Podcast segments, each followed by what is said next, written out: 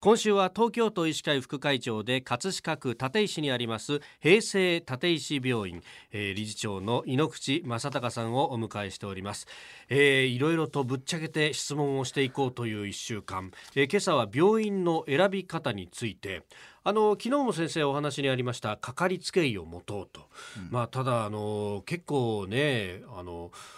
一体どの科のどの先生をかかりつけ医にしたらいいのかなって迷っちゃうと思うんですけど、まあ、かかりつけ医ってあの何かの先生でも結構なんですよ。あそうなんですね、えー、あの僕たち医者はあの、えー、その医学教育で、まあ、研修時代も含めてですね、まあ、8年間ぐらい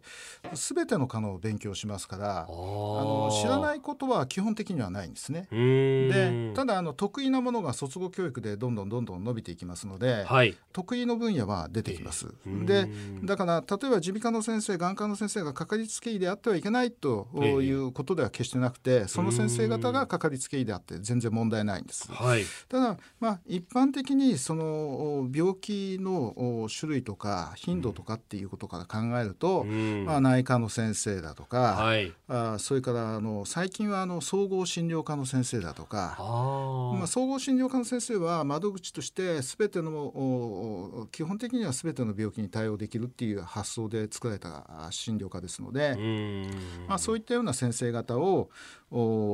見つけて、まあ、そばにあるんだったらかかりつけ医として、えー、一回相談に行くっていうのはいいんじゃないかなとは思いますね。えー、先ほども言った通り例えば普段から目が悪いとか、はい、目目で何かの病気にかかってあこの先生いい先生だなとか耳鼻科の先生でこう風邪になると私は耳鼻科派なのよということで耳鼻科に行く方は耳鼻科の先生がかかりつけ医で全然問題はないです。その先生と非常に相性がいい。やっぱり患者さんと医師っていうのは信頼関係ですので、えー、そういう先生がいるんだったらその先生をかかりつけ医として何でも相談なさればいいんじゃないでしょうかね。ということはじゃあ例えば耳鼻科の先生かかりつけ医でちょっとなんかここのとこお腹が痛いんだよねみたいなのも先生ちょっと聞いてくれるかいと。そう。行けばいいそうですね。で、うん、そうすると、はい、その私は耳鼻科だから得意ではないんだと、はい、いうことならば、あどこかがあの専門の先生専門の医療につなつなげていくと。それがあのかかりつけ医の仕事なんですね、えー、ゲートオープナーって言われてますけれども、はい、医療の入り口の係をする。全ての専門治療をするということではなくて、はい、えー、必要な医療につなげていくのがかかりつけ医の仕事です。うん、そっかだそこのイメージをちょっと変えてこっち側患者側も変えていかないとなんか耳鼻科の先生だから耳と鼻のこと以外は聞いちゃいけないよねとか思っちゃいけないわけですね。まあ気楽にあのお腹やお腹の調子悪いんだけど先生いい先生知らないとかそそんな感じでもいいんじゃないですか？あの例えば大病院だとかあるいはこう中小の病院でもこの先生とは確かに相性いいなみたいな感じる時もあったりするんですがここかかりつけ医としてはやっぱりこう町場にあるああいういわゆるお医者さんがかかりつけ医になるんですかね。あの生活圏内にあって、えー、その一番かかりやすい状況の中でかかりつけ医さんを決めておくっていうのが一番いいと思います。